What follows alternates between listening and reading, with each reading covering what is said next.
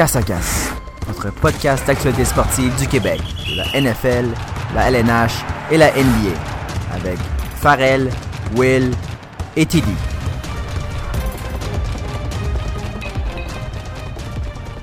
Ah, une nouvelle semaine, un nouvel épisode de Casse à Casque en cette euh, première journée de neige Ouais, au Québec. Euh, je je l'attendais pas. Je voulais pas ça de la neige. Euh, Moi, je n'aime pas l'hiver. On dirait que c'est de moins en moins magique plus on vieillit. Non, puis euh, ça va seulement en dégringolant. Je pense que le seul moment que t'as un petit bout que tu recommences à aimer l'hiver, c'est quand t'as des enfants. Puis là, tu recommences à faire toutes les activités que tu faisais quand t'étais jeune. Donc, euh, ça s'en vient pas tout de suite pour moi. Non. Mais-? Ben écoute, moi, ce matin, la neige, ça m'a rappelé à quel point je suis pas prêt d'avoir mon rendez-vous pour mon changement de pneu. Donc, dans Oh. les deux prochaines semaines, je vais avertir sur la page de Casque à Casque quand je quitte chez moi. Faites juste pas quitter chez vous en même temps, je risque de causer des accidents. Moi, c'est mon pire, c'est un changement de soulier qu'il faut que je fasse. En fait, je trouve que, no- dans, pas Noël, mais l'hiver, il y a un moment de peut-être deux semaines qui sont le fun. C'est le moment où tu as littéralement des soupers de famille à chaque soir, euh, que tu donnes des cadeaux, tu es en famille. C'est deux semaines dans l'hiver qui sont le fun, puis aussi parce que t'es en congé. Ouais, le temps des Mais fêtes. À part de ça, l'hiver, c'est complètement nul. Par contre, l'hiver, oui, ok, moi, moi, je suis vraiment pas de votre avis, j'adore les sports d'hiver, mais voir du football dans la neige, c'est quand même quelque chose. Puis tu sais que les séries éliminatoires de la NFL s'en viennent avec ça. Il reste pas non plus énormément de semaines. Euh, mais j'ai, moi, j'ai hâte de voir les premières, premières parties dans la neige à Green Bay, euh, à Détroit, à Buffalo, dans ces, ces villes plus du nord des États-Unis. Euh, c'est quelque chose que j'aime, ça rajoute un petit euh, aspect de plus spécial. Puis on voit qu'il y a des joueurs qui sont pas nécessairement préparés à ça. Il y en a qui ont jamais vu la, la neige de leur vie aussi. Dans ceux qui habitent dans le sud des États-Unis, c'est pas quelque chose de courant.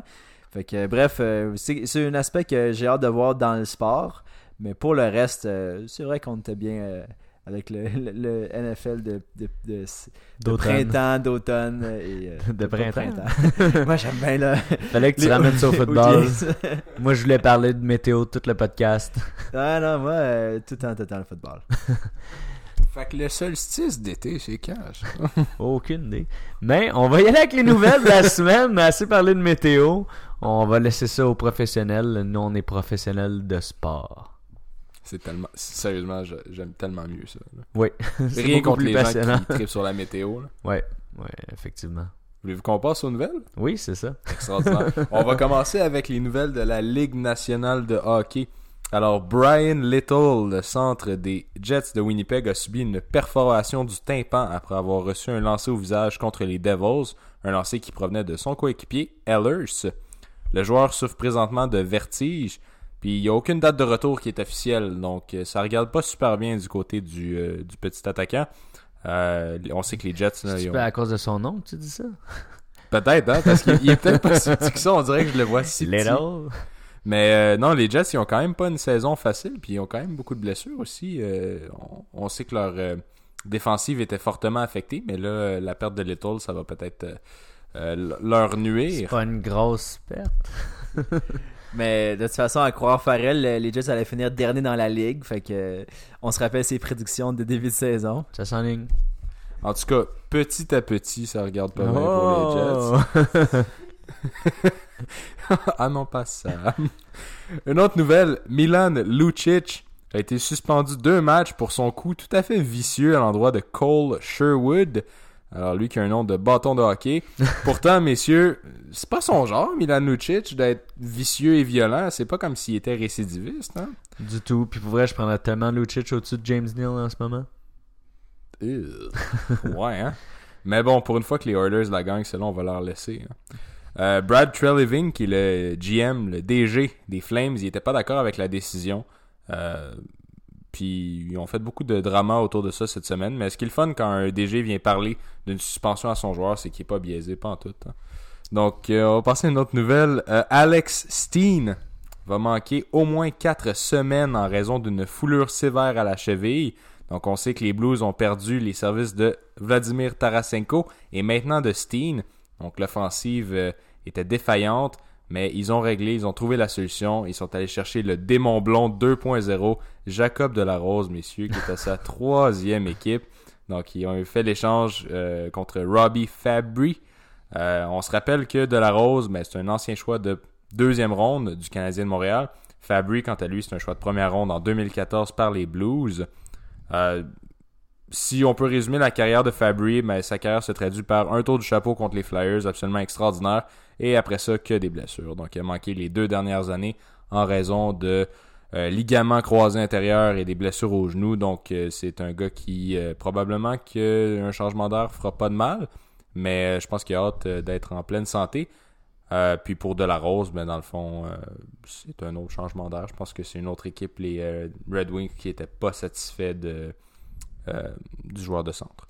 Mais les Blues, sais, on, on attendait une descente d'eux à cause de leurs blessures, mais ils sont quand même deuxième en termes de fiches dans la ligue au complet. En tant qu'équipe, ils jouent très bien, honnêtement. Euh, dans leurs dix derniers matchs, ils sont 8-2. Donc, euh, on voit pas de régression. Euh, puis il y avait des, jeunes bons joueurs comme Robert Thomas. Je pense pas que c'est le même qui le dit. Mais, non, c'est le même qui le dit. mais qui est quand même de prendre plus de place maintenant avec les, les blessures.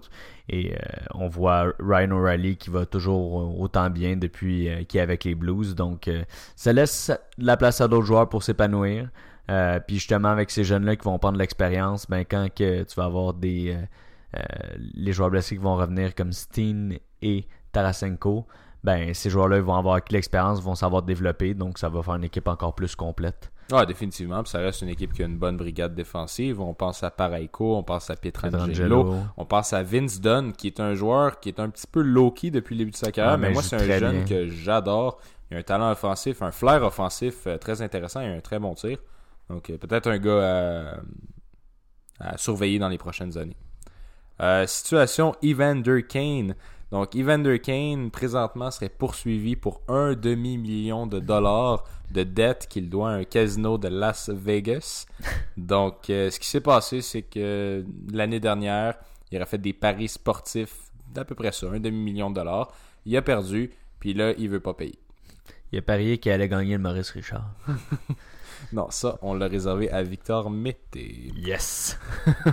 Donc, Evander Kane continue avec... Euh, Bon, ses activités en dehors de la glace, on va pas se mentir, c'est peut-être pas le joueur le plus euh, docile, si je peux me permettre l'expression, euh, mais on sait que San Jose, c'est des habitués, des personnalités fortes, et au contraire, eux, ils aiment ça en avoir dans leur équipe. On, pense à des Carlson, mais on pense avec leur euh, repêchage. Donc, comment il s'appelait le jeune? Non, le jeune qui ont repêché il y a comme il y a deux ans de ça. Ah, c'est un défenseur offensif. On va, on va vous revenir avec ça. Mais lui aussi, des gros problèmes hors de la glace, mais les Sharks, ça semble pas du tout être un problème. Donc, euh, Evander Kane, je pense qu'il est à la bonne place en ce moment. On va passer du côté de la NFL. Les Browns euh, se sont séparés du safety Jermaine Whitehead. Si vous nous suivez sur les réseaux sociaux, sur Instagram, vous savez exactement de quoi on parle. Euh, donc, Jermaine Whitehead qui a raté euh, quelques, quelques plaqués au courant du match contre les, euh, les Broncos. Il s'est fait sévèrement critiquer euh, par la suite par les médias de Cleveland et il s'en est pris justement à un, animateur de radio verbalement. c'est aussi, aussi, aussi tweeté de manière un petit peu agressive. Et puis, bon, les Browns l'ont libéré. Alors, Jermaine Whitehead qui quitte les Browns, une quatrième équipe depuis son arrivée en 2015 dans la ligue. Et euh, pour, pour revenir euh, aux Sharks, c'est Ryan Merkley, le jeune qu'ils ont repêché, qui est un, gars à problème. Donc, euh, vous, irez vous irez suivre ses performances et statistiques. Très bon offensivement, mais terrible dans le vestiaire. Donc, AJ Green, si on retourne au football, probablement pas prêt pour effectuer son premier départ de la saison. On sait que la The Score avait annoncé qu'il pourrait jouer dimanche. Cependant, ce ne serait pas le cas. Euh, il y aurait des, euh, des complications avec sa blessure, une enflure. Euh, donc, de son côté, ça regarde pas super bien. DeShaun Jackson devra subir une chirurgie musculaire. Devrait pas toucher au terrain de foot pour les 4 à 6 prochaines semaines. Donc, le muscle abdominal est complètement séparé de l'os. L'incident aurait eu lieu à la deuxième semaine. Et les médecins, les médecins mentionnent que maintenant la chirurgie, ben, c'est inévitable, on n'a pas le choix d'y aller. Euh, moi, je serais intéressé de vous entendre, peut-être euh, d'un point de vue euh, équipe de foot. ce qui, ce qui me surprend de cette histoire-là, c'est Deshaun Jackson a raté plusieurs semaines pour d'autres, une autre blessure, donc on, on le sait à la main. Pourquoi est-ce que l'équipe l'a pas envoyé en chirurgie pour sa blessure abdominale alors qu'il manquait déjà du temps? Ben, je pense qu'il avait l'impression qu'elle allait peut-être pouvoir revenir. Parce d'avoir que- une chance de l'avoir, puis en fin de saison, mais là, c'est clairement. Parce que s'il avait écouté les médecins au départ puis qu'il l'avait envoyé à la semaine 3 en chirurgie, ben il, pourrait revenir sur le terrain maintenant. là. il pourrait jouer là. là. Ouais, mais des, que fois, euh, ça, ça te prend. euh, c'est pas le premier diagnostic que tu prends. Donc, Ok. quand tu as un, un premier diagnostic de tes propres médecins de l'équipe, euh, après, tu peux prendre ça en considération, mais souvent, quand c'est des blessures plus graves, tu vas avoir un deuxième, un troisième diagnostic. Euh, Puis souvent, ça, c'est même. Ça peut être le joueur qui décide d'aller plus loin avec ça. Euh, parce que, comme on l'a vu avec Trent Williams, euh, tu veux pas toujours faire confiance aux médecins de l'équipe. Ouais, il y en a pour qui c'est plus grave que d'autres. Est-ce que tu vas avoir des médecins qui vont dire Ah, c'est pas si grave, tu peux revenir tout de suite, des choses comme ça. Donc, euh, un- on, on sait jamais qu'est-ce qui a pu se passer dans le background, Ouais. mais euh, clairement que la décision n'a pas été euh, prise au, bon moment. Ouais, puis définitivement que le joueur a un impact là-dessus. Peut-être que Deshaun pensait qu'il pourrait l'attendre jusqu'à la, saison morte pour cette, euh, cette chirurgie-là. Super intéressant, mais donc les Eagles euh, devront se priver de cette option-là pour encore euh, 4 à 6 semaines. Ça rend, ça rend ça difficile leur course aux séries. Une autre nouvelle intéressante qui a attiré euh, donc mon œil, Des Bryant aurait mentionné euh, que d'ici quelques semaines, il serait intéressé à contacter quelques équipes pour leur offrir euh, ses services. Donc Des Bryant aimerait peut-être faire un retour dans la NFL. Euh, moi, j'y crois pas vraiment, mais euh, je sais pas si. c'est On voit ça qui tout le temps. Chad Ochocinco, il a dit la même chose. Terrell Owens, il dit encore ça à ce jour. Euh, c'est des gars que quand ils étaient la ligue faisaient beaucoup de bruit. C'est difficile de faire quelque chose pendant plusieurs années puis après complètement arrêter puis quand il a arrêté, oui, on voyait une descente, mais c'était surtout euh, dû aux blessures. Euh, donc de revenir en football shape à ce temps-ci de la saison, il est déjà trop tard. Euh, L'an prochain même, ça va faire tellement longtemps entre la- le moment qu'il a arrêté de jouer au football puis il recommencerait que ça prendrait un investissement pour l'équipe à long terme pour un vieux joueur. Donc, il n'y a pas grand chance qu'une équipe décide de faire ce move-là, selon moi. Ouais, peut-être que c'est euh, que du bruit encore une fois. Un autre qui a fait du bruit, c'est Antonio Brown cette semaine, alors qu'il a dit qu'il allait plus Il a jamais repris jouer. sa retraite. Il va plus jamais jouer pour la ligue. En tout cas, on a assez parlé d'Antonio Brown euh, dans les dernières euh, semaines. Euh, des retours au jeu intéressants. Nick Foles reprend le, le poste de partant au corps arrière donc pour Jacksonville. Ça veut dire que Garner Minshew euh, va le regarder jouer cette semaine. Dwayne Haskins est aussi officiellement le starter pour les euh, Redskins de Washington. Même chose pour Finley du côté de Cincinnati. Ça veut dire que Dalton ne jouera pas euh, normalement cette semaine, à moins d'une blessure. Et Kareem Hunt aussi, qui est de retour après sa suspension. Ça fait un an qu'il n'a pas joué au foot, Kareem Hunt. Donc, pour ces, ces retours-là, Tom, est-ce que tu voulais mentionner quelque chose? Ben, premièrement, pour euh, c'est c'est dommage, mais en même temps, je trouve que son jeu régressait dans, dans les dernières semaines. Puis avec le retour de Foles, je pense que ça rend la décision plus facile euh, du côté des, de Jacksonville, dans le sens que euh, avoir un Minshew au plein sommet de sa forme, puis voir Foles revenir. Tu sais, on parle pas un peu comme de la situation comme exemple en Caroline où est-ce que Newton a un historique de blessure et jouait pas bien.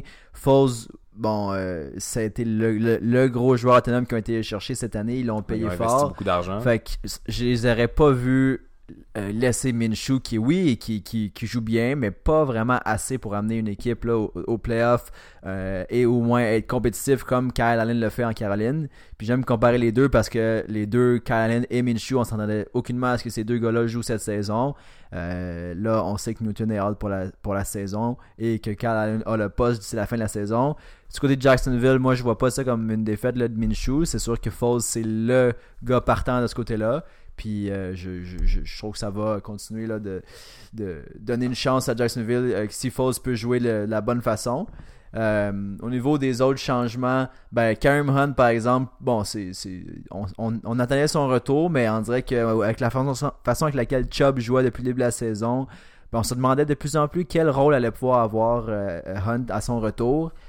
Par contre, c'est sûr qu'ils vont y trouver un rôle, puis le coach y a dit, parce que il y a quelque chose qui marche pas à Cleveland. Euh, je sais pas si ça pourrait aider Baker Mayfield, parce qu'il faut qu'il se passe quelque chose. L'offensive est juste pas là.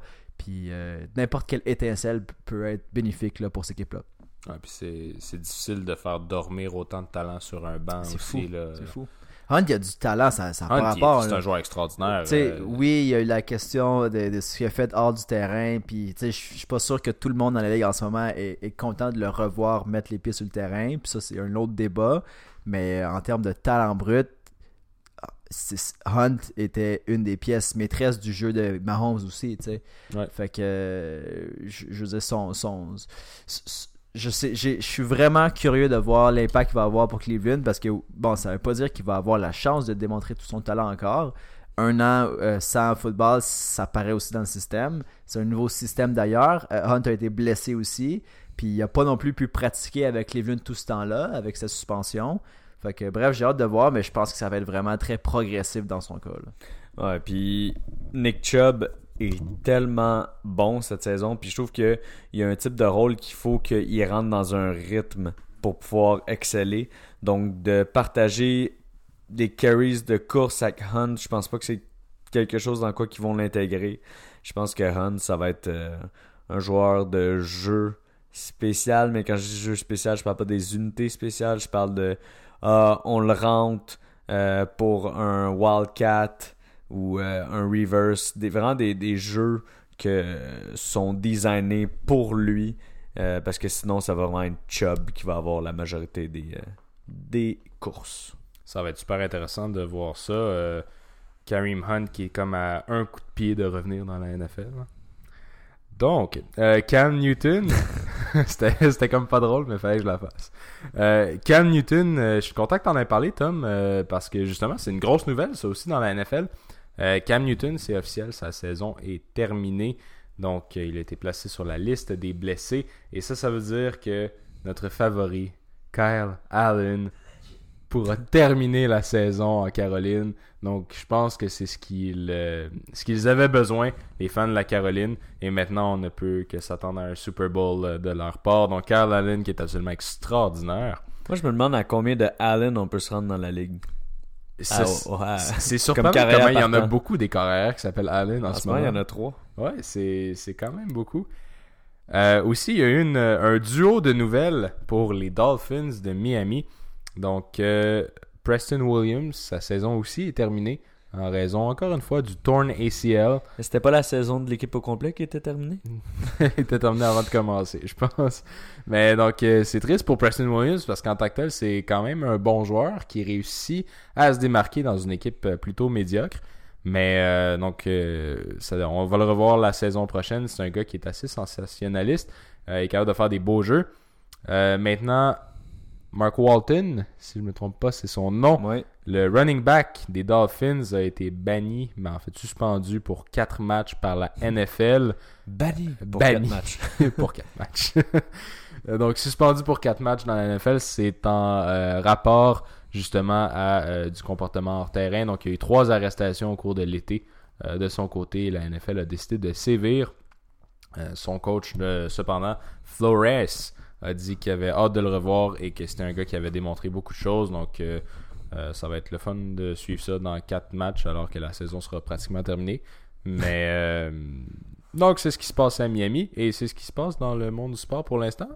Il y a Ben Simmons aussi Ah qui est oui? blessé pour trois games. C'est pas mal tout ce qui s'est passé dans le, le monde de la NBA en termes de, de grosses blessures. Euh, on parle aussi de. Bon, on va en parler plus tard de les performances de l'NBA. Mais euh, on parle de Trey Young. Il faudrait qu'il reste en santé aussi euh, prochainement parce que on n'est pas sûr s'il va, qu'il va jouer cette semaine. Donc, on peut y aller avec la chronique.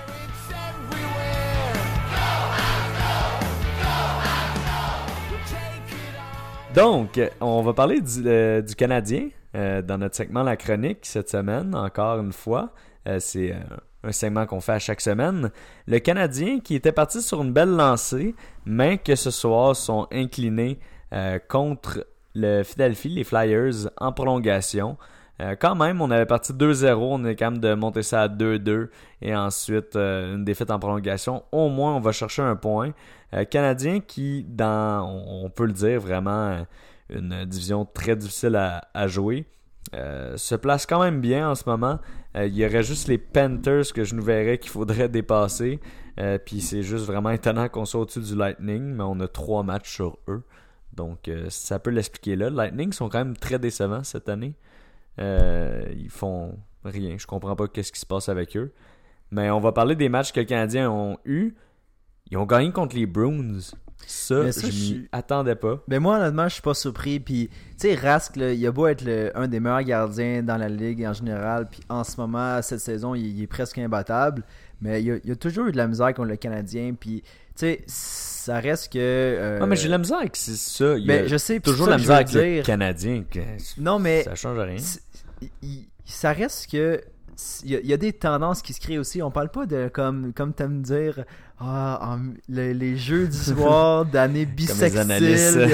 RDS. S'affiche de 1-8 en 5 matchs. Non, on parle de quand même euh, un, style de jeu aussi. Des, des il y, a des adversaires euh, contre qui tu joues que euh, tu as plus de misère, quoi que ce soit. Puis bref, c'est pas tout ce qui explique. C'est toujours des bons matchs canadiens Bruins. Puis on dirait que les Canadiens sont capables d'aller confronter les bonnes équipes. Ça, c'est pas nouveau de cette année. Mais d'avoir de la misère contre d'autres équipes, contre, Dallas, euh, Philadelphie, moi, je, bon, je compte pas comme les bonnes équipes, mais pourtant, ils sont bons en ce début de saison. Mais c'est euh, un autre match ce soir qu'on aurait dû aller chercher. Euh, les, si on c'est bon parce que si on regarde, ils ont, ils ont la meilleure première ligne, je dirais, de la ligue. Bon euh, il y avait Rantanen McKinnon qui fait un petit peu à côté ça avant que Rantanen se blesse. Mais euh, les Bruins, on l'a vu encore, Pasternak est sur une lancée incroyable. Il a pas de l'air d'être parti pour arrêter. Mais euh, ouais, les Canadiens, c'est ça contre Dallas, ça c'était vraiment décevant. Euh, Dallas, que, ils ont de la misère à tous les niveaux présentement. leur marqueur ne score pas. Le Klinberg est blessé pour deux semaines. Ouais. Deux longues semaines. Ouais. c'est des matchs qu'on devrait aller chercher, mais contre les Golden Knights. Euh, qu'on ça c'était la semaine passée je pense qu'on a parlé. Ouais jeudi passé c'était le soir euh, fini, du podcast. euh, à ce moment là mais on a gagné en prolongation. Hmm. donc ça c'est le fun. C'est une bonne voilà une, autre bonne équipe qu'on est capable de battre. Puis c'est ça je me dis oui c'est correct. Puis tu sais comme je dis c'est pas la, première fois que ça arrive. C'est quelque chose qui est classique pour le Canadien. On est bon pour les bonnes équipes ou du moins on bataille bien mais quand c'est des défis plus faibles, on, dirait qu'on manque de, je sais pas, de motivation, quoi que ce soit. Puis, tu sais, ça, ça, ça, va nous faire mal si on est comme ça, du moins dans nos deux prochains matchs contre les Kings et les, les euh, Blue Jackets deux équipes euh, de bas de classement qui euh, bon, ont des fiches un peu à la lumière surtout les Kings. C'est ça, plus les Kings. Jackets sont pas si mal que ça, mais quand même une fiche perdante. Les euh, Kings Quick n'est plus du tout ce qu'il ah, était. Ah, mais ça, c'est pas juste ça. à, l'avant, c'est une équipe en reconstruction aussi. Là. Ben, reconstruction avec 6 euh, gars en haut de 35 ans. J'ai pas checké les, les, les, stats non, exacts. On, mais va se le dire, c'est. Leur stratégie est, bizarre. Non, mais ils vont pas chercher nécessairement ces, ces gars-là en ce moment. Ils en chip quelques-uns, puis ils essaient de se rajeunir, mais ça va être long. Là. Non, il, y a, juste euh, Daddy comme pièce semi-vieilles, on pourrait dire, qui peuvent continuer de bâtir dessus, puis qui est, plus vieux, mais sinon, euh, il faut que je la place au choix de, de trader Kovalchuk euh, dans les prochains, prochains mois. Même avant c'est quoi sa valeur? Ben, tu sais, justement, si on attend, il y aura juste plus de valeur, puis là, tu sais, il peut encore aider une équipe. Euh, J'aurais plus comme des Dustin Brown. Ouais, mais Dustin Brown, moi, je trouve qu'il a sa plus grande valeur, c'est son leadership. Là. Autre que ça, euh, je vous ai, il, se fait vieux, là, puis il n'y a pas des, un talent brut comme Kovalchuk a. Mais Kovalchuk est juste ultra vieux, là. Je pense qu'il a quel âge 37 ans. Fait que, bref, faudrait regarder. Euh, au niveau des autres matchs à venir du côté du Canadien qui m'intéressent plus, après les Jackets puis les Kings, on a les Caps puis New Jersey, deux matchs de suite back-à-back.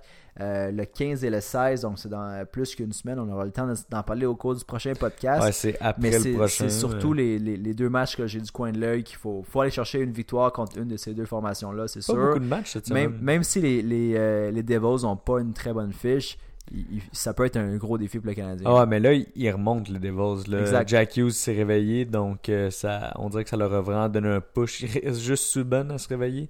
Mais en jouant contre son ancienne équipe, peut-être que ça, ça va y donner un petit boost. Mais euh, je voulais reparler aussi euh, de Victor Mété, Mhm. qui a eu deux buts en un match. C'est Euh. Quel- C'est un, un scoreur né, Mais Victor on ne le reconnaît plus.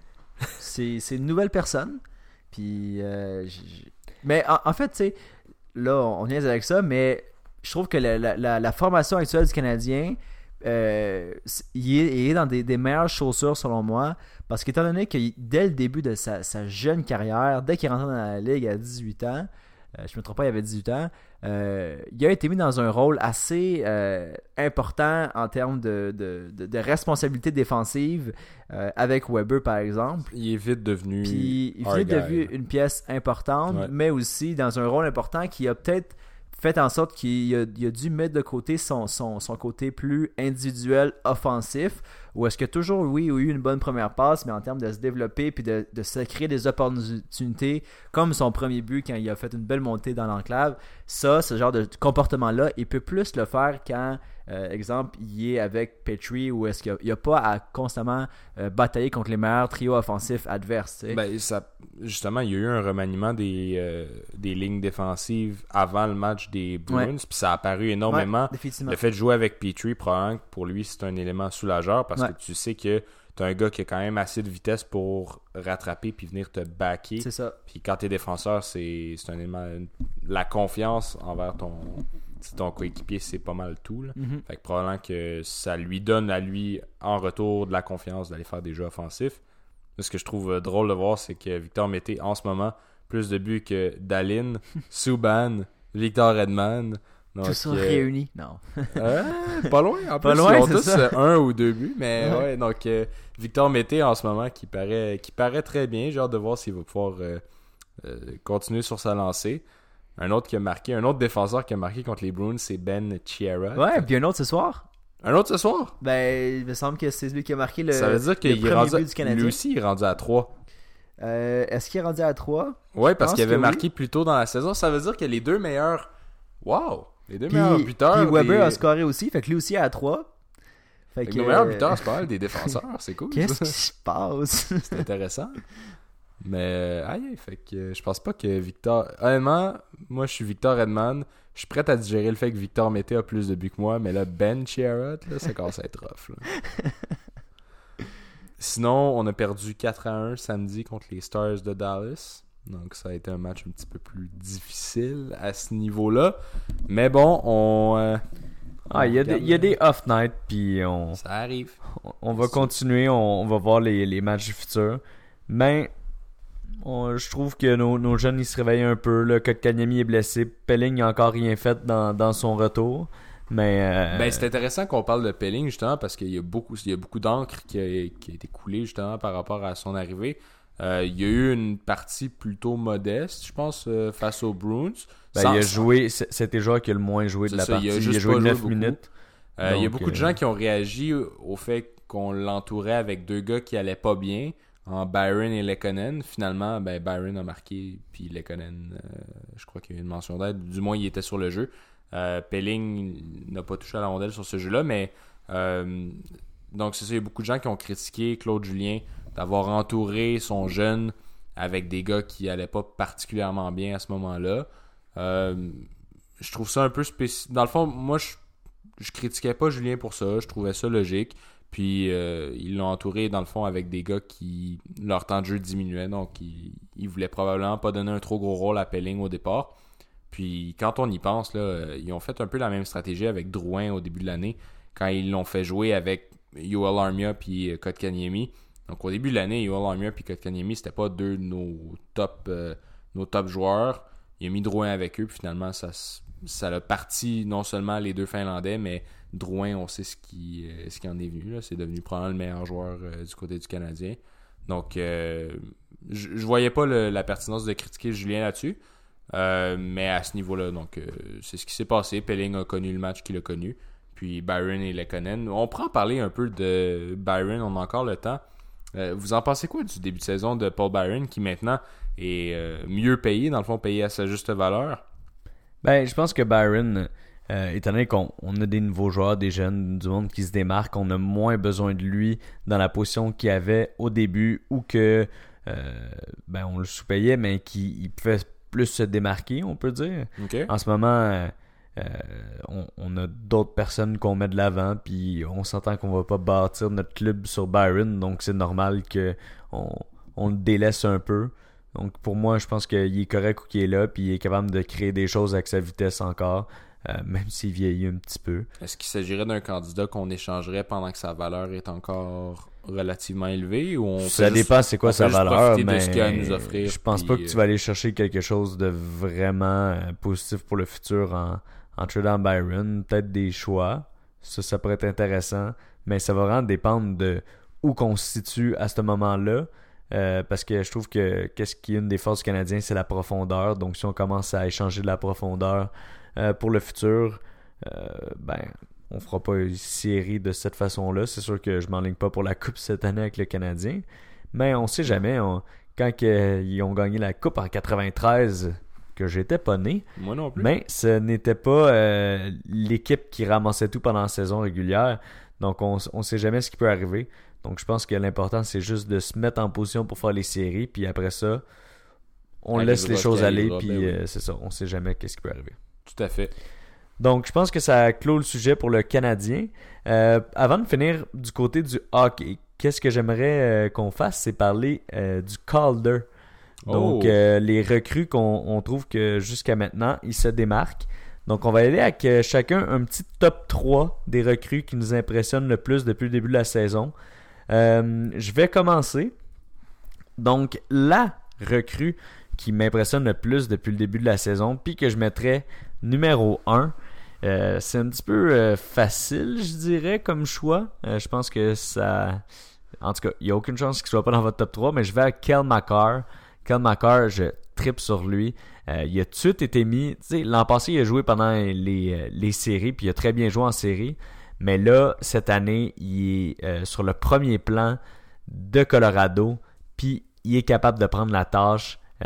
Encore ce soir, il y a un but, une passe. Donc, euh, ça s'en vient déjà à sa première vraie année. Euh, un des meilleurs pointeurs défensifs. Donc, euh, je trouve ça exceptionnel de pouvoir commencer dans une position autant importante d'un club qui veut se rendre loin et d'être capable de performer autant dès le début. Euh, on le voit avec le Canadien, ça peut être long d'être capable d'avoir des résultats de même de des défenseurs, des jeunes défenseurs. Donc, ça m'impressionne beaucoup du côté de Macor qu'il soit capable de le faire. Euh, mon deuxième choix, ça va pratiquement dans la même direction avec Quinn Hughes. Euh, Quinn Hughes qui a pratiquement le même rôle que Macor à Colorado, mais avec euh, Vancouver. C'était un petit peu différent comment il est rentré. Tu sais, Quinn euh, Cal Makar, quand il est rentré, ils ont trade Tyson Barry parce qu'ils savaient qu'ils voulaient faire de la place pour lui. Quinn Hughes, c'est plus, il est rentré puis il y avait de la place pour lui déjà. Donc, euh, il est déjà un bon quarterback sur le power play euh, en, pas en avantage, mais en, euh, égalité numérique. Je sais pas si ça se dit. à 5 contre 5. Euh, ils se démarquent aussi. Ils ont pratiquement le, même nombre de points. Puis vraiment, c'est les deux joueurs, deux jeunes défenseurs qui m'impressionnent le plus. Pour mon troisième choix, là, c'est quelqu'un qui a eu un vraiment mauvais début de saison. Puis qu'en ce moment, il, c'est vraiment la pièce maîtresse euh, des Devils du New Jersey. Je vais y aller avec euh, le frère de Quinn Hughes, Jack Hughes, donc deux frères d'affilée. Jack Hughes, en ce moment, il est en feu. Juste ce soir, il a fait un but incroyable.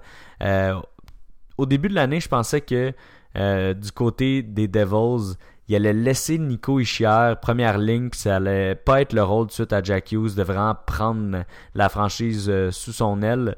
Mais tout d'un coup, il s'est tellement démarqué que c'est vraiment euh, tout se base autour de lui en ce moment. Donc ça, c'est mes trois choix. Je suis allé avec une petite mention euh, au meilleur la meilleure recrue du Canadien, Nick Suzuki. Il est pas proche de mon top 3, mais euh, je trouve qu'il se démarque bien. Sinon, il y a Ilya Samsonov du côté des Capitals aussi, que j'aimerais nommer parce que je trouve ça le fun qu'un gardien soit capable de se démarquer aussi. Tout à fait. Euh, mon top 3 est pas mal similaire euh, à la première et à la deuxième position. Moi, j'ai juste inversé les joueurs. Euh, tout avait Makar en première et euh, Hughes en deuxième. Moi, c'est le contraire. Hughes, c'est mon numéro un présentement. Puis la, seule raison, c'est je pense que les deux gars ont des upsides similaires. Le talent aussi, je veux dire, c'est des gars polarisants. Ils sont capables de contrôler le jeu très bien. J'aime mieux le coup de patin de Hughes. Et euh, je trouve aussi que Hughes est capable de performer dans une équipe où il y a un petit peu moins de ressources pour l'appuyer. Donc, euh, c'est moi, c'est ce qui m'a fait pencher, mais encore là, c'est vraiment deux gars. C'est les deux gars qui se démarquent le plus. Et puis, euh, juste, pour, juste pour faire différence avec toi, moi, Suzuki, je vais le mettre comme troisième en ce moment. Je pense qu'avec Hughes, là, je parle bien de Jack Hughes, Suzuki a des stats relativement similaires. Suzuki, 3 buts, 3 passes, donc 6 points en 16 matchs à peu près. Euh, puis euh, Hughes, lui, c'est 7 points. Donc, euh, c'est assez similaire. La raison pour laquelle j'ai décidé d'y aller avec Suzuki, ben, premièrement, il joue pour le Canadien. Je suis presque pas biaisé là-dessus. Mais surtout, c'est j'ai- j'aime sa maturité. Puis, j'avais été le premier à dire dans notre podcast que je croyais pas qu'il était prêt pour jouer dans la Ligue nationale. Euh, d'un point de vue physique, je le trouvais pas assez mature, mais aussi je, voulais qu'il se développe dans la Ligue américaine, qu'il s'habitue au, jeu euh, plus euh, d'homme, plus homme à homme, puis un jeu plus physique. Puis j'avais hâte de voir si justement ses talents être euh, transférés à un niveau plus élevé. Puis moi, je le remarque, j'ai juste une séquence en tête, alors qu'il permet à Armia de marquer un but en bloquant, dans le fond, le, défenseur qui suit Armia. C'est vraiment un gars qui paraît, va peut-être pas paraître à 100% sur une feuille de stats, mais définitivement peut changer l'allure d'une game. Donc, euh, moi, je suis all-in pour Suzuki en troisième position dans mon top. Ouais, je suis d'accord. Puis euh, là-dessus, je, penche un peu des deux côtés. C'est-à-dire que moi aussi, je vois Macar euh, premier. Euh, puis tu sais, je regarde les stats, c'est très similaire dans leurs deux cas, presque le même nombre de points. Les deux sont euh, abondamment utilisés par leurs deux clubs. Comme tu dis, les euh, Vancouver avait beaucoup de place pour pour Hughes, puis à côté de Colorado, ils ont fait de la place dans la- l'alignement. Pour Macar, les deux on joue environ presque 20 minutes en moyenne par match, 22-23 chiffres, environ le même nombre de de tirs et bon de, de statistiques en général. Fait que sont, sont très similaires. Moi, j'ai plus eu la chance de voir les matchs de Macar. Fait c'est peut-être pour ça que je pense plus de son côté parce qu'à chaque fois que je l'ai vu, j'ai été très impressionné par euh, ses, ses décisions sur la glace, euh, sa, sa- patience, son agilité avec la rondelle. Euh, ça, c'est ce que j'admire de son côté. Puis jusqu'à maintenant, moi aussi, je pense que la question, là, on dit un, un top 3, mais je pense que c'est plus un, un top 2 jusqu'à maintenant. Euh, au début de saison, on était bien euh, bon, surpris et, et intéressé de voir la progression de Olofsson du côté de Buffalo. Puis je pense que c'est un peu euh, Ouais, ça euh, ralentit. ça à quand tu fais juste des, des buts en power play, Non, il- ça. il à, à Buffalo, on, est habitué aussi que ça commence bien puis que ça finisse mal. Fait que bref, moi, pas- je vais pas le mettre dans mon top 3 non plus. Euh, par contre, je, je le reconnais puis je l'oublie pas. Il y a d'autres gars aussi qui, euh, qui jouent bien dernièrement. Euh, ça, on, on pourrait voir des, des gars qu'on entend plus ou moins parler qui pourraient se peux en nommer quelques-uns juste pour le comme fun, Cody si Glass, voulez, par euh, exemple, ouais. ou même à Buffalo, Gourianov, qui... qui Martin Nekas, c'est des gars qui pourraient avoir un rôle grandissant dans leur équipe. Mikhaïev à Toronto. Puis, euh, tu sais, à, à Dallas, ça va tellement pas bien que, que ben, pas autant bien que ça devrait que, tu sais, Gourianov pourrait prendre la place. Puis moi, c'est un gars que, que j'aimais. Mais euh, c'est ça, Nekas, c'est- un gars qu'on. Moi, je m'attendais à ce qu'il joue plus l'année passée. Puis finalement, euh, c'est plus cette saison qui. qui, qui- ben, c'est sa saison recrue qui, qui joue, qui peut avoir de l'importance dans le club. Fait que, euh, non, ça, j'ai hâte de voir, mais effectivement, moi aussi, Suzuki, ça, ça resterait mon top 3 en ce moment.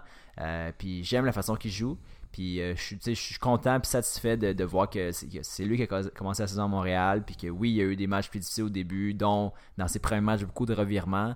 Mais là, il, prend sa responsabilité défensivement. Puis offensivement, il débloque. Puis je suis pas surpris de, le voir dans un rôle. De- je serais pas surpris de le voir dans un rôle de plus en plus offensif d'ici la fin de la saison.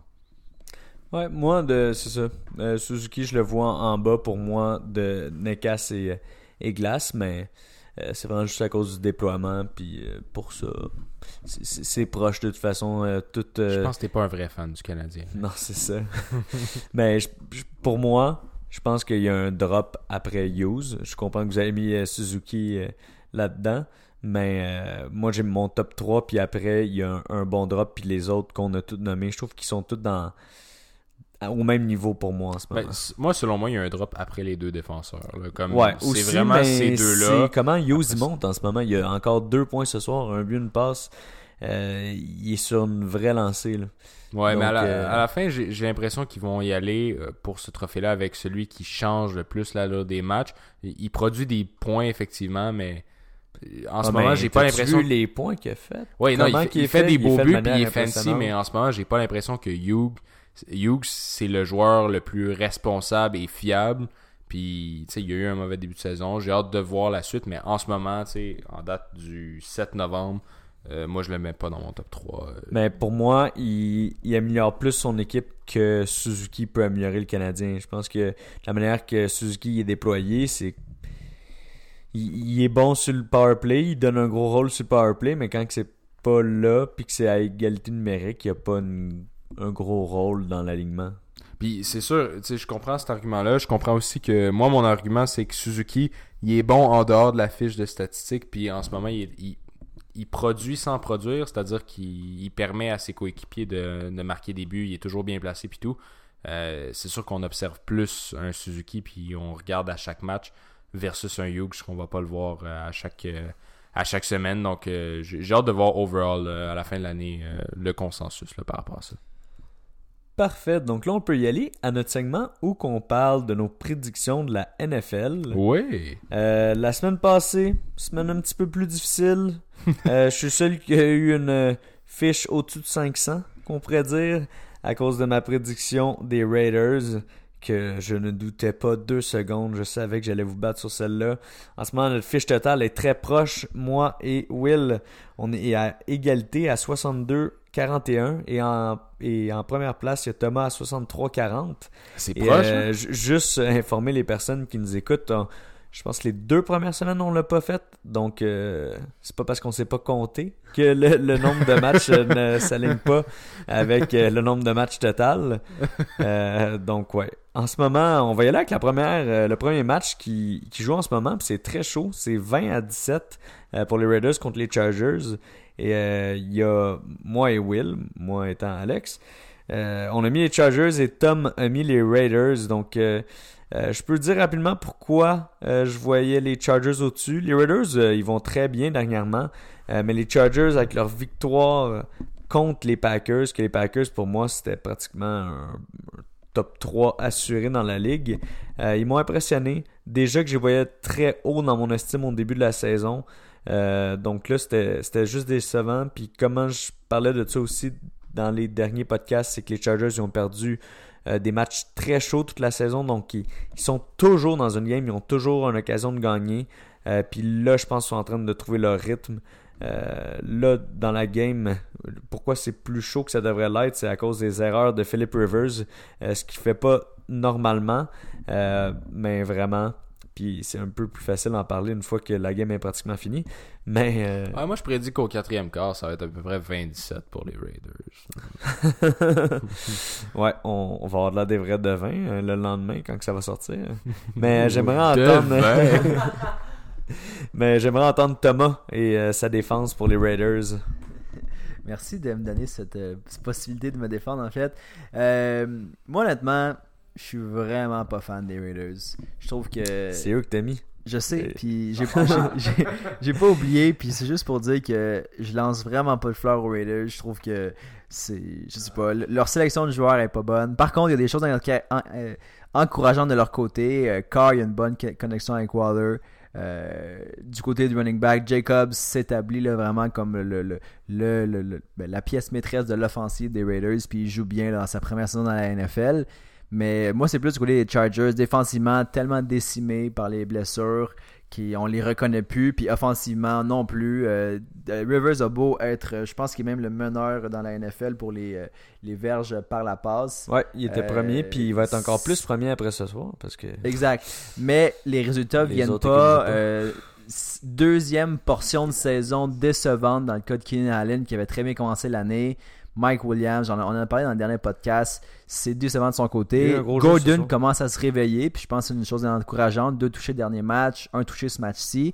Mais c'est normal, ça. C'est normal que ça, ça a de la été plus long. ça Ouais, non, je suis d'accord avec ça, mais par contre, euh, je sais pas, je trouve que les, les, euh, la différence, c'est que euh, Oakland joue juste correct depuis le début de la saison, mais jamais vraiment mauvais, alors que les Chargers sont vraiment beaucoup plus vulnérables. Ils ont des matchs qui sont. euh, Ben, ils, ils sont dur, jamais à l'extérieur d'un match. Ils ont toujours Ben, perdu ça, c'est normal, parce par que quand moins tu fais touché. 300-350 verges à chaque match, puis que tu perds, ben, ça veut dire que tu perds pas non plus par une dégelée, tu sais. Mais c'est, rendu là, ça, ça a été une question plus de, de guts puis de, de, de feeling. Moi, je, je voyais les, les Oakland euh, avoir une bonne performance là, à ce jeu du soir. Euh, puis ça reste que c'était aussi euh, un match qui se discutait à Oakland, donc c'est quelque chose que j'ai pris en tête. Même si à chaque fois que je regarde le stade, je me dis, est-ce qu'ils se sentent vraiment à la maison là-bas? Puis bref, euh, c'est rendu là, c'est serré, puis c'est ce que je m'attendais. Puis j'ai juste hâte de voir le résultat, mais c'est vrai qu'en ce moment, c'est plus une game d'erreur qu'une game de, de beau jeu.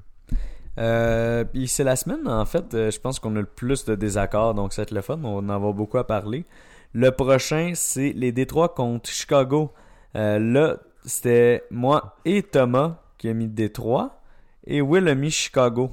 Euh, Cela, je, je l'ai trouvé quand même assez difficile, je vais vous avouer, euh, parce qu'il n'y a aucune équipe qui m'impressionne plus que ça en ce moment. Surtout l'offensive de Chicago. En fait, c'est pratiquement pourquoi j'ai mis Détroit, c'est à cause que l'offensive de Chicago, euh, je trouve qu'elle fait vraiment dur en ce moment.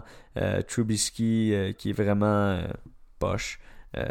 J'ai jamais compris ce move-là, pourquoi ils sont allés le prendre autant haut, puis qu'ils ont trade up pour aller le chercher.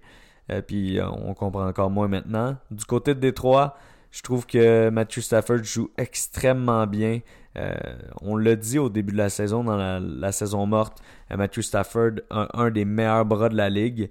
Et euh, maintenant qu'il y a des, des weapons à qui les lancer, ça, va bien. De ce côté-là, le- leur attaque par la passe est excellente. Donc, oui, la défensive des Bears, c'est ça le gros point qui était plus difficile pour moi. Mais je pense que Matthew Stafford va être de quand même avancer malgré la défensive des Bears. Puis la défensive des Lions est pas mauvaise, donc Trubisky, je pense qu'il va rien faire. Puis c'est là que j'ai penché plus en faveur des- de, de Détroit. Je comprends. Puis écoute, moi de mon côté aussi, j'ai été un peu euh, déchiré par cette décision-là.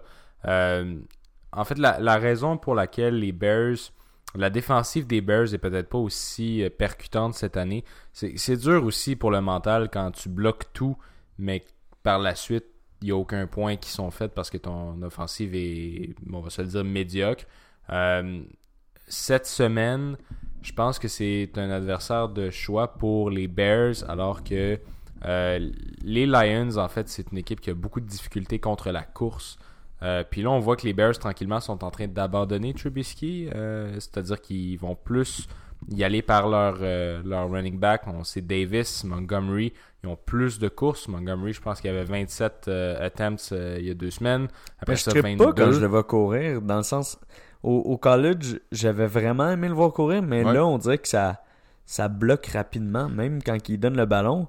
C'est, La il y a- confiance va venir, Il y a je des bonnes stats, mais pas par average par course, puis c'est un des joueurs qui a le plus de, de touches en dedans de la ligne de 5 verges, donc je pense que c'est pour ça qu'il y a des touchés. tu sais. Ouais, non, les toucher, mais je veux dire, les Lions sont une équipe qui, justement, accorde beaucoup de points euh, par la voie du sol. Puis aussi, on- ils ont quand même pas juste Montgomery, là, il y a quand même euh, Ouais, le- ben, le- Cohen, Na- Terry. Cohen qui reste une certaine menace. Donc des passes courtes, on s'entend qu'elles sont plus faciles à compléter pour euh, Trubisky. Euh, puis c'est aussi c'est un get right game. Trubisky en ce moment il joue pour son poste. Euh, euh, je pense que les gens commencent à le douter très sérieusement. Puis définitivement le, le match-up est gagné au niveau de la défensive. Les Bears sont franchement supérieurs défensivement parlant que les Lions le sont. Je pense que ça va être un match relativement serré, justement parce que Matthew Stafford est très bon cette année, mais il peut pas tout faire. Puis overall, je pense que les Bears c'est une équipe qui est plus complète. Parfait. Donc, euh, on va y aller avec euh, la bataille de New York, euh, où je suis le seul qui a mis les Jets. Will et Tom ont mis les Giants. Pour vrai, j'ai pas beaucoup d'explications à dire sur ce choix-là, autre que je suis allé avec mon guts parce que je trouve que sur papier, cette équipe-là est meilleure que comment ils jouent. Darnold, j'ai toujours aimé, je l'ai aimé au college, même s'il fait des revirements. J'aime ça le voir jouer dans la NFL. Le'Veon Bell, ça a toujours été euh, mon running back préféré. Je comprends pas ce qui se passe avec eux en ce moment. Leur défensive, ils ont des bonnes pièces un peu partout. Donc, je peux pas excuser comment ils jouent, parce que comment ils jouent, c'est affreux.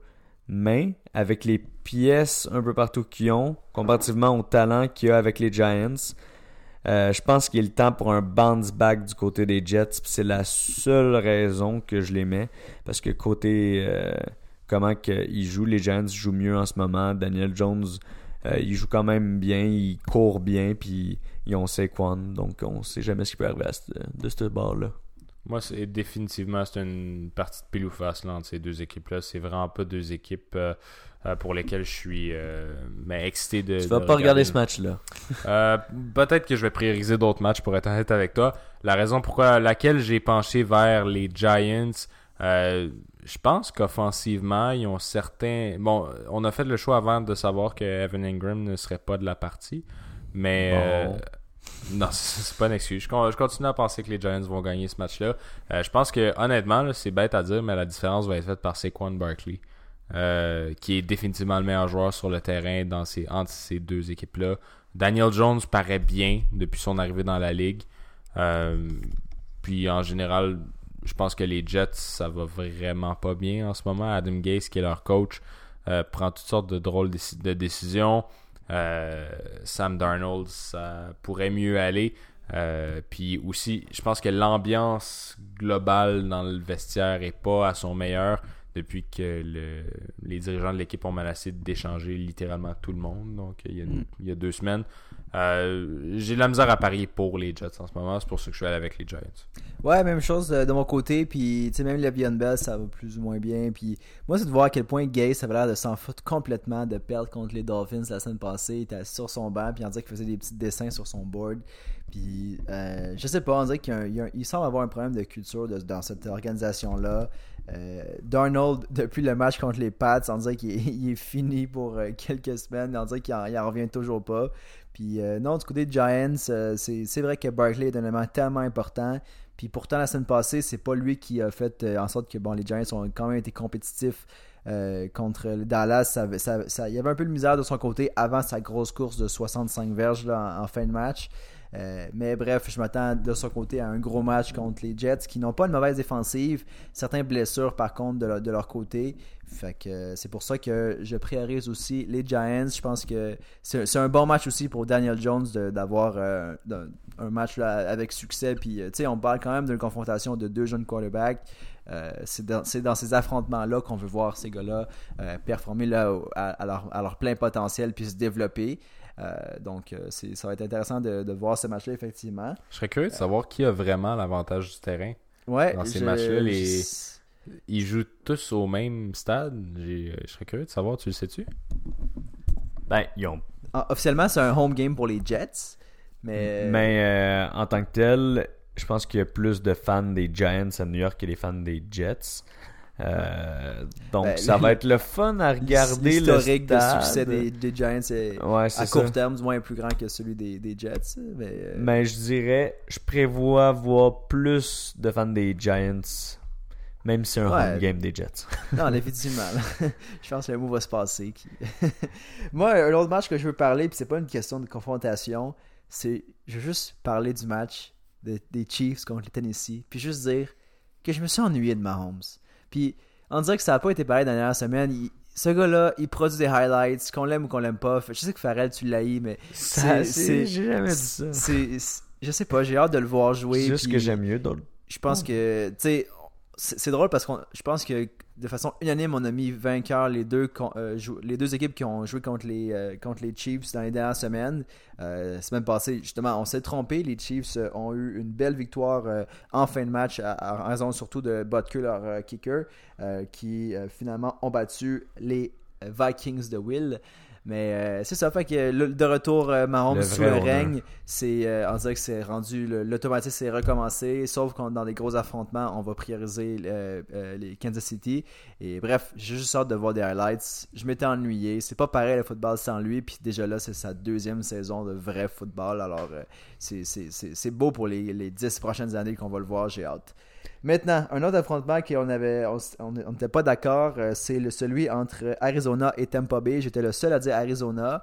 Puis euh, en termes de fiches, c'est plus moi qui aurais raison. En termes de prédiction au niveau des experts, puis les cotes, c'est vous qui avez complètement raison. Les, les cotes sont même pas, pas tant proches en fait.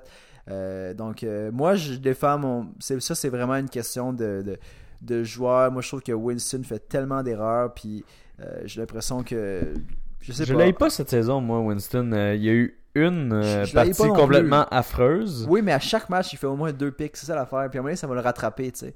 Puis en fait, ça l'a rattrapé. Ça fiche 2-6. est, médiocre. Mais du côté de, de Arizona, je sais pas. ils drivent le... terrain. Puis euh, Bruce Arians a rendu leur défensive quand même pas mauvaise. Donc, non, je suis d'accord avec ça. Je suis d'accord avec ça. Puis je pense pas que ça va être une victoire facile pour Arizona. Moi, je les ai mis parce que, bon, j'anticipe une, une progression continue du côté de Kyler Murray. Euh, puis surtout s'il peut compter comme David Johnson et Drake qui a quand même eu euh, un bon départ en Arizona. Son rôle a été établi dès le début puis il a eu une bonne performance. Là. Je pense que c'est de loin, en tout cas moi ça a surpassé les attentes que j'avais pour lui en son arrivée en Arizona. Euh, on, parle de David Johnson qui sans ligne pour jouer en ce, moment qu'on se parle. Euh, probablement pas dans un rôle de partant, mais euh, dans un rôle euh, plus au niveau peut-être du pass catching ou pour seconder Drake dans son jeu. Mais c'est sûr que je vois ça du côté positivement du côté de. Puis non, Tampa Bay, ça se défend. constamment, Evans et Godwin sont des, des, joueurs qui font beaucoup de points fantasy. Winston en fait moins parce que bon, il fait beaucoup d'interceptions. Mais euh, non, c'est un match que j'ai hâte de voir. Puis rendu là, je suis allé avec euh, Murray euh, over Winston. Mais le reste, euh, le match va vraiment nous, en apprendre le plus sur, la fin de la saison parce qu'il est rendu à 2-6 ou 3-6-1, 3-5-1 en fait pour Arizona. il reste presque plus de chance pour, eux pour faire les playoffs. Donc ça joue presque pour la fin de la saison pour eux. Euh, sinon, les autres matchs qu'il n'y avait pas d'accord, ben, c'est le dernier seulement, en fait, euh, le, match du lundi soir, Seahawks contre San Francisco. tu m'as étonné quand même d'avoir mis Seattle. Je m'attendais à être le seul qui euh, allait mettre Seattle. Ouais, mais non, en fait, San Francisco, j'adore leur, début de saison, j'adore leur défensive et leur, leur, jeu au niveau des running backs.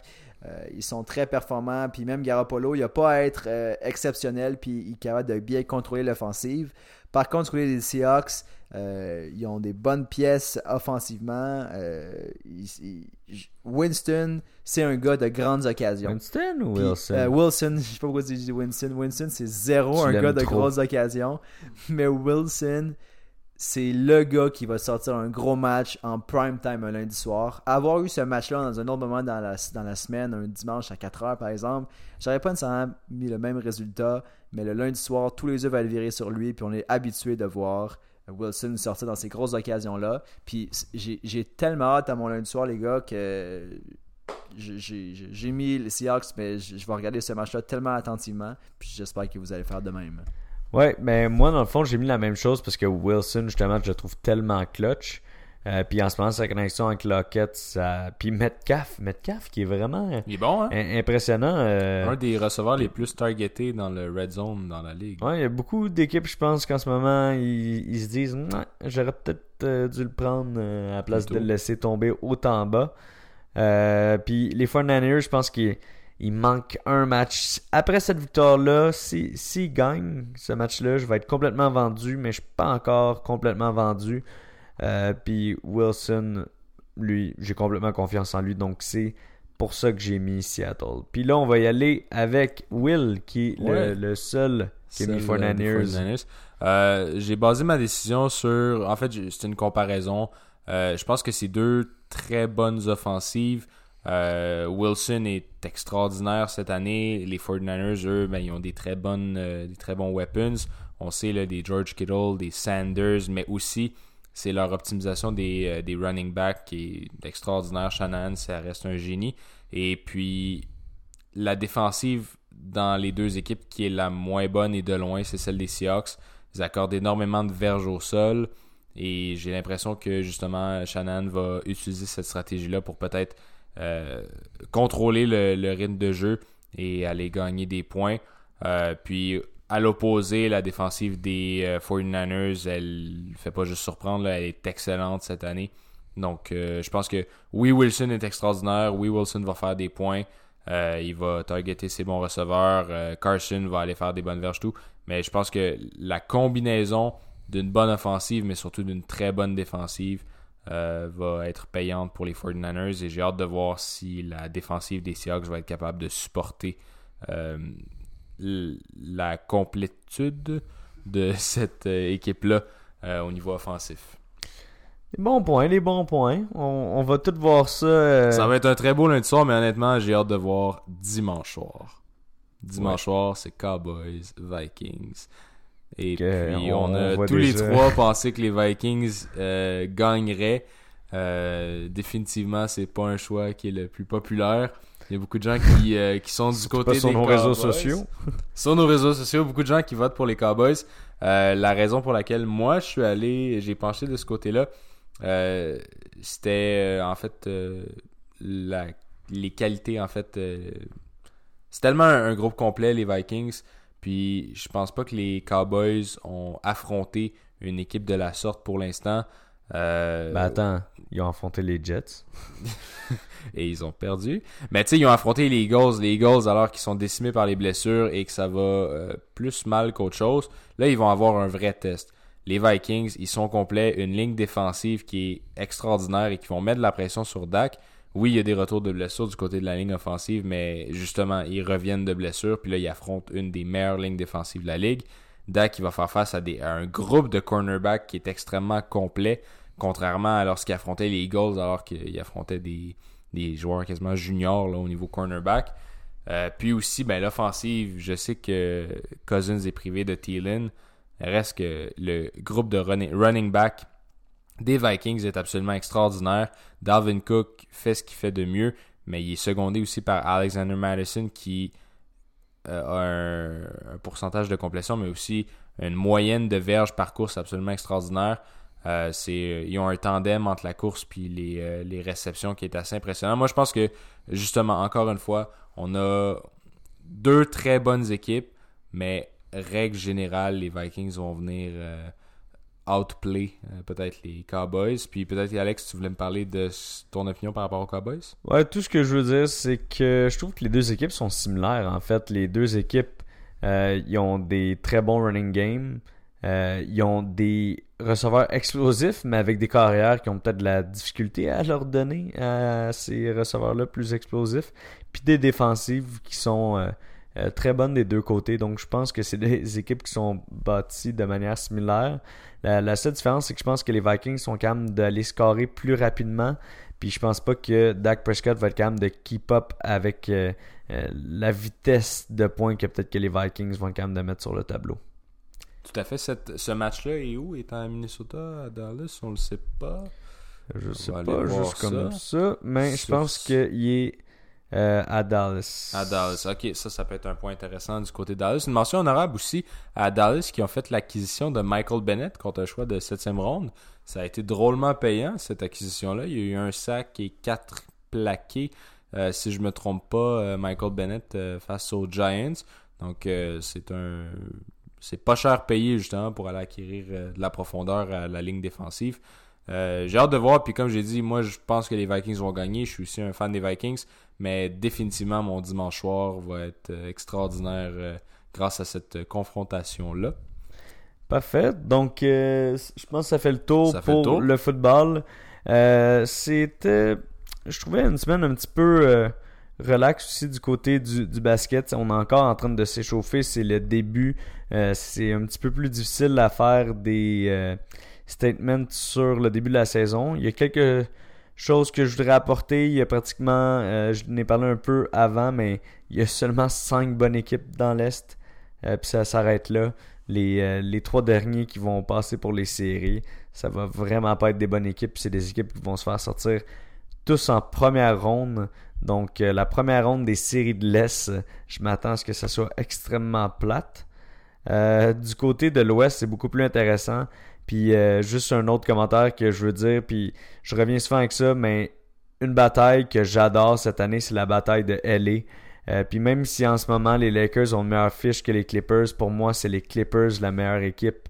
Euh, je pense qu'ils sont bâtis en plus pour être capable de performer à long terme, tandis que les Lakers, comment que LeBron y est utilisé, je pense pas qu'ils sont bâtis pour se rendre loin en série. Les Clippers, ils font un petit peu la même façon euh, que les Raptors ont gagné l'an passé. Ils prennent des off-nights à Kawhi, donc pour le garder frais pour les séries. Euh, même qu'ils se sont fait euh, fine 50 000 dollars cette semaine pour ça. mais ils s'en foutent. Tout ce qu'ils veulent, c'est gagner. Donc la bataille de LA va être le fun à suivre. Puis mon choix, c'est les Clippers. Puis je pense que le meilleur joueur de la ligue en ce moment, ça reste encore Kawhi. Un dernier statement que je voudrais faire, c'est Houston. Euh, j'avais dit la semaine passée qu'on semblait voir que Harden et Westbrook étaient capables de jouer ensemble, euh, mais c'est pas tant le cas. Ils sont juste extrêmement bons quand ils sont pas ensemble. Dès qu'il y en a un qui rentre et que l'autre est sur le banc, ils performent beaucoup plus euh, individuellement que les deux ensemble. Et puis surtout lorsque les deux ensemble sont là, c'est complètement difficile du côté de la, défensive. Euh, les deux sont pas vraiment responsables de ce côté-là. On voit beaucoup Westbrook qui fait des rebounds, mais les rebounds sont pratiquement donnés à chaque fois à Westbrook. Euh, il n'y a pas trop à aller les chercher. Donc, ça va faire le tour pour la NBA. J'ai hâte qu'on soit un petit peu plus loin dans la saison pour qu'on puisse avoir une meilleure vue de ce qui va se passer. Ah, puis dernière chose, encore une fois, les Warriors, la saison est finie. Donc, euh, ça fait le tout pour euh, l'épisode de cette semaine. Oui, si vous avez la chance d'aller nous suivre, comme à l'habitude, sur les réseaux sociaux, sur Instagram, at casque à casque. On est aussi sur Facebook, casque à casque. Donc, euh, c'est super apprécié. Passez une belle semaine, tout le monde.